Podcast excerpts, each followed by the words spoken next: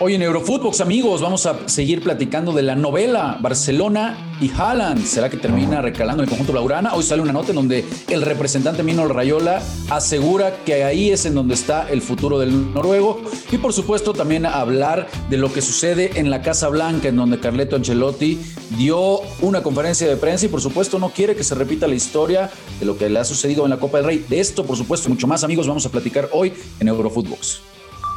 Esto es Eurofootbox, un podcast exclusivo de Footbox. Hola amigos, ¿cómo están? Qué placer saludarlos y encontrarnos en un episodio más de Eurofootbox, en donde pues nos sigue dando muchísimo de qué hablar toda esta novela, primero de Mbappé y por supuesto también lo que está sucediendo con Haaland respecto al Barcelona. Y es que el día de hoy sale la nota en donde pues ya se especula que podría amarrarse el noruego al conjunto blaugrana y qué mejor para platicarlo el día de hoy que con un eh, pues un culé, un Barcelona, un, tipo de esos que siente la playera del Barcelona. ¿Va a hablar hoy el productor en el podcast o qué? como mi querido Fer Ceballos, ¿cómo estás, bro? No sabía que, hoy Fede del Cueto, productor de este H podcast, iba a tener alguna intervención, pero, pero bueno, eh, ¿qué tal, Rafa? Un gusto, sí, estar aquí contigo, platicar de, lo que está pasando. Eh, pues concretamente eh, el tema Haaland, ¿no? Que ha explotado en, Europa, esta información que publica Deportes 4, en donde aseguran que ya habría un convenio, por lo menos de palabra, con, con Rayola, entre Rayola y Laporta, para llevar a Haaland en verano al, Barcelona. Eh, la pregunta que todos nos hacemos es de dónde demonios va a sacar dinero Laporta y de dónde demonios va a sacar dinero el, Barcelona, ¿no? Para llevar a, a Haaland. Pero lo que ellos aseguran es que Haaland ya decidió que quiere jugar en el Barça y que ahora la pelotita está del lado del Barcelona para juntar el dinero necesario y, y poder fichar al noruego, ¿no? Oye, oye, mi querido Fer, pues si, si hablábamos de, la buena relación, ¿no? Que, se sabe que la Porta tiene con Mino Rayola, con el representante, que incluso dice, bueno, yo no voy a hacer, yo renuncio a mi comisión, ¿no? Yo, yo no voy a hacer un impedimento para que se pueda dar este, este fichaje. Y por otro lado, si en algún momento Xavi mencionó que incluso hasta de su bolsa habría que poner más que romper el cochinito y echarle la mano a la directiva, porque yo no sé cómo, ¿eh? Yo, yo no entiendo cómo o de dónde va a sacar la Porta este dineral para poderse hacer de Haaland. Se habla de que mínimo serían eh, pues una cifra de qué, arriba de los 100 millones. Sí, es arriba de los 100 millones de euros. Ahora, Rafa, pues tampoco entendemos de dónde salieron los cincuenta y tantos para fichar a, Ferran Torres, ¿no? En, en, este mercado de invierno y lo terminaron llevando. Yo no sé si, si la puerta tenga algún dinerito guardado, si con lo que se ahorraron de las fichas, bajando la masa salarial, entendiendo que el Barça sigue teniendo los, los ingresos por derechos de televisión, por patrocinadores, etcétera, etcétera, puedes ir llegando a esta cantidad. Se viene también, ojo, la renovación de contratos de derechos de televisión en España. El año pasado se renovó el contrato internacional, ahora viene la renovación en, en España, lo cual será también una inyección de dinero importante. En fin, dejemos un poco, si te parece, de lado la especulación de dónde va a salir el dinero. Sería maravilloso, Rafa, que, que, que Haaland llegara al Barcelona y que al final se concretara lo de Mbappé al Real Madrid Sería maravilloso porque necesitamos que, que, la rivalidad resurja, necesitamos que estos dos monstruos vuelvan a ser lo que son. No, no, para, no para ellos, para el fútbol, porque ver al Barça y ver al Madrid bien siempre va a ser atractivo. Ahora, soñar con que vamos a revivir nuevamente esas historias y esas batallas épicas entre Cristiano con el Madrid y Messi con el Barcelona, creo que estamos también eh, aspirando a mucho, ¿no? Yo, yo, creo que lo que se vivió con estos dos monstruos, con estos dos animales de este deporte, eh, difícil de superarse, mi querido Fer. Por supuesto que por ahí va todo, ¿no? Y entiendo la, mercadotecnia, entiendo que son dos de los equipos de muchísimo más arrastre que hay, el clásico más importante del mundo. Eh, pero ya aspirar a tratar de emular algo, sí me parece que tenemos que irnos pues con pies de plomo, ¿no? Tranquilos, estamos hablando de dos de los futbolistas, Fer, que marcaron una época, una historia, que están sentados a la par de Maradona, a la par del mismo Pelé. Uno de ellos, Rafa. Uno de ellos. uno de ellos se sienta con, Maradona Pelé, ¿no? Ronaldo no le quito mérito, pero sí lo veo unos dos, tres lugarcitos más abajo, el, ¿no? El, tema, de Ronaldo, mi querido Fer, es que, es que lo, yo comparto, ¿eh? Yo comparto contigo en ese sentido, no lo podemos poner a lo mejor al, mismo lugar, pero Ronaldo con los números difícilmente alguien lo va a superar. Entonces él, simplemente con los récords se ha encargado también de que a la gente que lo pueda no valorar de cierta manera, bueno, pues los números son, eh, son avasalladores por parte del portugués, ¿no? Entonces, sí. Eh, yo, sí creo que tranquilos, tranquilos, ¿no? A ver, eh, vayamos por partes. Estoy de acuerdo contigo. Va a ser muy complicado repetir lo que vimos con, con Messi y Cristiano, no ahora, eh, quizá en muchísimos años. Pero es sano que, que dos de los mejores futbolistas del momento recalen en estos clubes porque levanta uno, levanta el otro, se pican, provoca que uno tenga que dar lo mejor de sí porque si no el otro le come el bandado. Y ojo, eh, que, que parte de lo que, que, se está dando a conocer es que la decisión de Haaland viene porque dice no quiero jugar en el mismo equipo que Mbappé. Y si Mbappé va a ir al Real Madrid, pues yo me veo en el Barça compitiéndole y, jugándole al tú por tú y demostrando que soy mejor que él. ¿eh? Ahora, en cuanto, en cuanto a gustos y entrando ya, por supuesto, en un tema muy, muy personal, ¿no? Porque al, final esto es mucho de gustos. A mí me parece que es un futbolista mucho más completo y con mejores condiciones. El francés, ¿no? Por supuesto que el, noruego se ha encargado, igual con, con los números que tiene, con la, con la cantidad de goles que marca,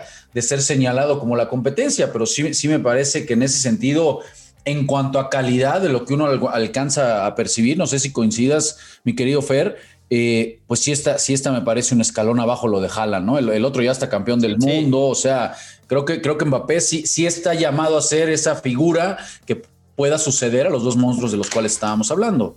Y, si me preguntas por, el estilo de juego, por, por, la filosofía que manejan ambos, por la clase o el tipo de futbolistas que suelen tener cada uno, Haaland se me hace más jugador para el Madrid y Mbappé se me hace más jugador para el Barça. Pero, eh, pues parece que la ecuación va a ser eh, completamente distinta. Sí, sí, creo que es más completo Mbappé, aunque bueno, lo, de Haaland no, no lo podemos eh, descartar tampoco, ¿no? El tipo pelota que toca, pelota que la manda a guardar, es muy joven, tiene una potencia impresionante.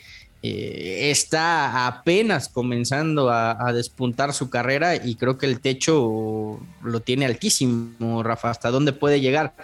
Mbappé eh, tiene unas cualidades extraordinarias, pero también es un futbolista que a lo largo de la temporada, y, a mí que me ha tocado seguirlo muy de cerca, por lo menos en los últimos años en el Paris Saint Germain, eh, comentando, narrando, haciendo la Liga tiene unos, unas, una, una, racha muy buena de dos, tres partidos y de repente desaparece y luego vuelve a aparecer y, luego mete las imposibles, pero te falla ocasiones que, que, que, cualquiera podría mandar a guardar. O sea, sí, sí creo que Mbappé es un reto interesante si se termina de concretar esto de llegar al Real Madrid, porque acá los reflectores van a estar semana a semana, porque acá la exigencia va a ser máxima semana a semana y porque acá lo tienes que ganar todo o no sirves para nada. ¿eh? Y inevitablemente van a venir las eternas comparaciones, ¿no? Con, con Messi con Cristiano, por supuesto. Ahora, en cuanto al tema de Barcelona, antes de cortar y ir con el, con el vecino y con el eterno rival, ¿no? Que ya estábamos tocando del Madrid.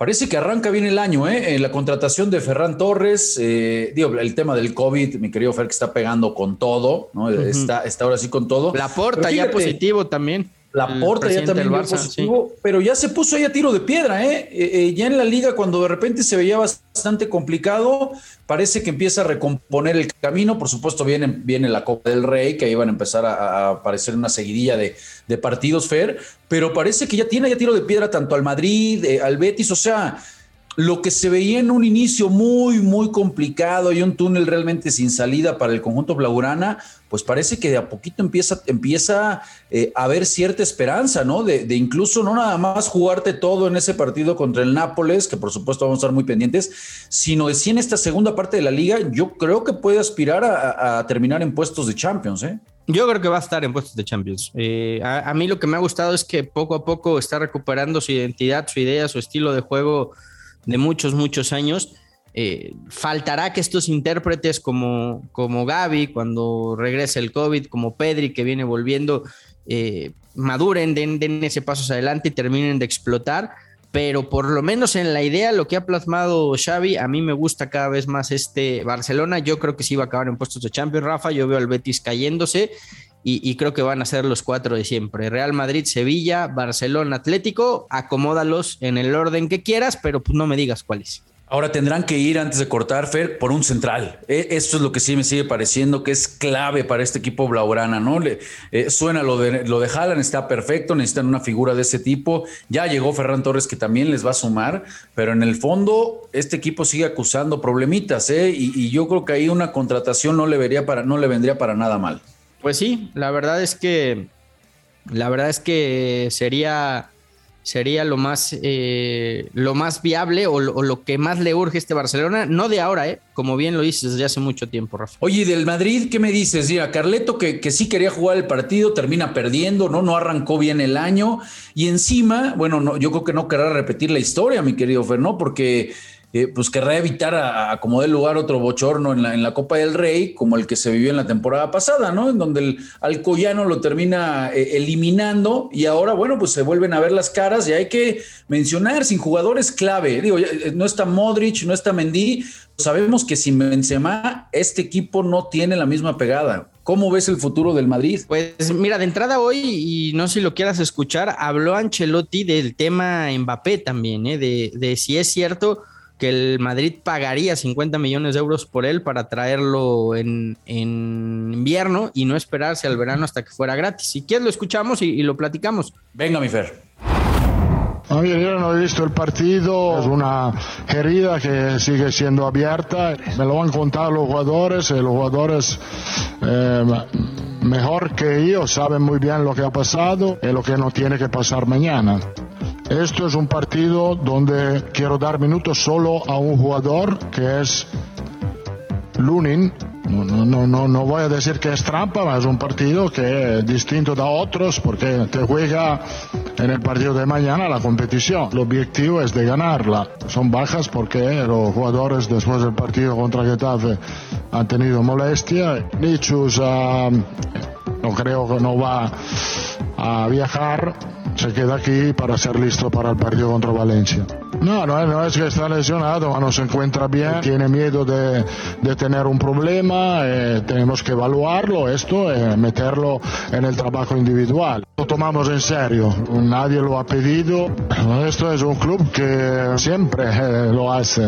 Yo creo que la planificación de, de la temporada, de la próxima temporada ya está planificada. Ah, mira, como he dicho muchas veces, hablar de jugadores que no están aquí no me parece justo. También tengo, tengo muy buena relación con Branchini, que es un amigo italiano, y, eh, eh, prefiero no hablar de esto.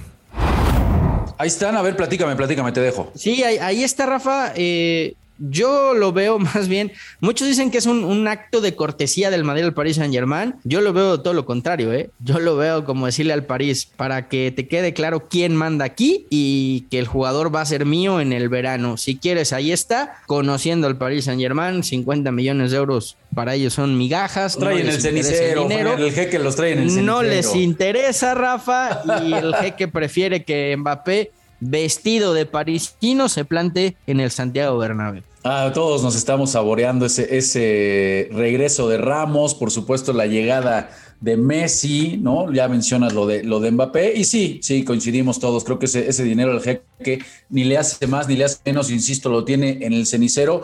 Pero ¿te parece que el Madrid en cierto momento puede correr peligro? Porque decíamos, el Madrid marcha sin problema. ¿eh? eh yo siempre sigo resaltando la gran calidad de, Carleto Ancelotti, eh, el momento que ha logrado con Vinicius. Eh, ¿Ves que en algún momento pueda titubear? ¿Ves que que, pueda ser realmente esta inercia con la que empezó el año? El Madrid eh, me parece que no nadie lo va a bajar de la liga, así lo veo. Eh, creo que va encaminándose para ganar la liga, pero el, en la Copa del Rey eh, en la Copa del Rey veo a un, a un Real Madrid que va a jugar con suplentes, que va a jugar a lo que le alcance y que no va a desgastar a este grupo de 12, 13, 14 jugadores que son vitales para Ancelotti, pensando en que ellos van por la liga y ver si, si logran la campanada en Champions. Totalmente de acuerdo, amigo. Pues vamos a estar muy pendientes de toda esta novela Vela, Mbappé, Haaland, por supuesto, de todo lo que sucede en la Copa del Rey.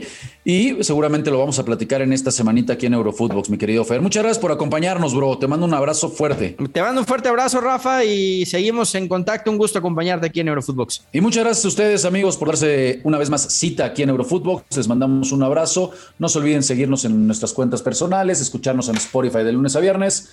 Nos escuchamos mañana, banda. Abrazo. Esto fue Eurofootbox, un podcast exclusivo de Footbox.